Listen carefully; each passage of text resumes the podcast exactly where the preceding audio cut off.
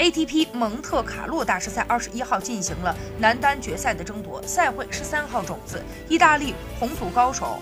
福格尼尼发挥稳定，最终直落两盘击败了塞尔维亚选手拉约维奇，获得自己职业生涯首个大师赛桂冠，这也是他本赛季第一个即职业生涯第九个 ATP 赛事单打冠军。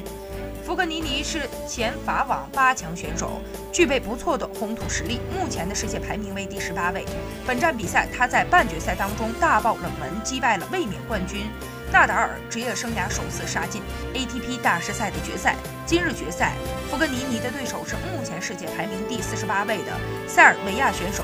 拉约维奇，后者同样是首次杀进大师赛的男单决赛，这是两人职业生涯首次交锋。